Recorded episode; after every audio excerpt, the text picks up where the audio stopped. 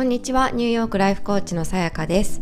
えーと、皆さん明けましておめでとうございます。えー、新年はいかがでしたでしょうか？えーと、日本は年末年始、あの、本当にお正月という感じで、あの、ご家族と過ごしたりですとか、おせちを食べたりとか、皆さんの、あの、投稿もストーリーズで拝見していて、とっても懐かしいなという気持ちで見ていました。えーと、私たちはですね、あの、今、バルセロナにいまして、えーと、割と普通にというか、あの、新年も、あの、ちょっと観光して過ごしたっていう感じだったんですけれども、あの、どうやら1月6日が、このスペインなのかな？バラセロスペインだと思うんですけど、あの、は、ちょっと、なんだろう、クリスマスみたいな感じで、あの、子供たちにプレゼントを渡す日ということみたいなので、多分1月6日ぐらいまでこっちはクリスマスの感じが続くのかなとは思ってるんですけれども、あの、思ったほどはそんなにこうクリスマスクリスマスホリデーシーズンみたいな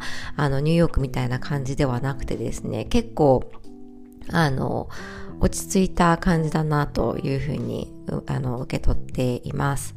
えっ、ー、と今年はですね私はあの割とこうなんて言うんでしょうねリラックスとか定着とか安定とか、ちょっとそっちの方にこうシフトをしたいなと思っています。あの、去年は割と、まあいろんなこうプログラムをやってみたり、あの、してですね、あの、まああとはいろんなところでこうお話しする機会をいただいたり、まあこれは割とこう、なんだろう、自分から取りにいたというよりは割とこう話をいただいたという感じではあったんですけれども、すごく新しいチャレンジがたくさんあったなというふうに感じています。で、あの、もちろん、あの、そういったチャレンジも、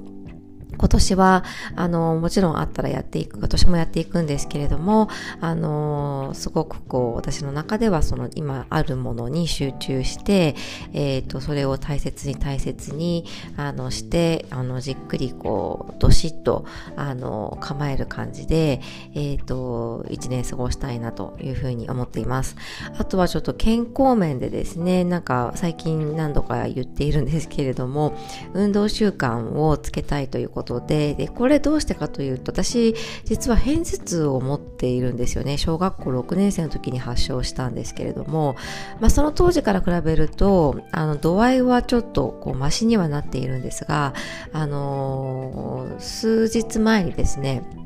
一週間ぐらい前かな？あの、またちょっと片頭痛が出てきて、あの、結構最近もう出てなかったのでちょっとショックだったんですけれども、あの、結構夜の食いしばりがひどかったりとか、まあ、あの、肩こりはもう昔からずっと本当、あの、肩こりやすい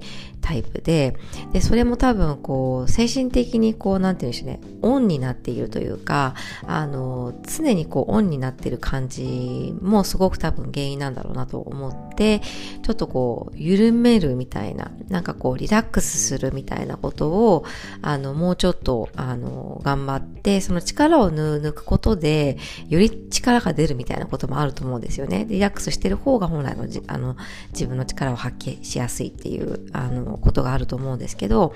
あの、そこを、まあ、去年も、あの、今までに比べたらも全然こうスローダウンした人生だったとは思うんですけれども、でももっともっと私の中でこうリラックスとかオフっていうことを意識的にやることで、えっ、ー、と、もっと力が発揮できるような、あの、状態にできたらいいなと思っています。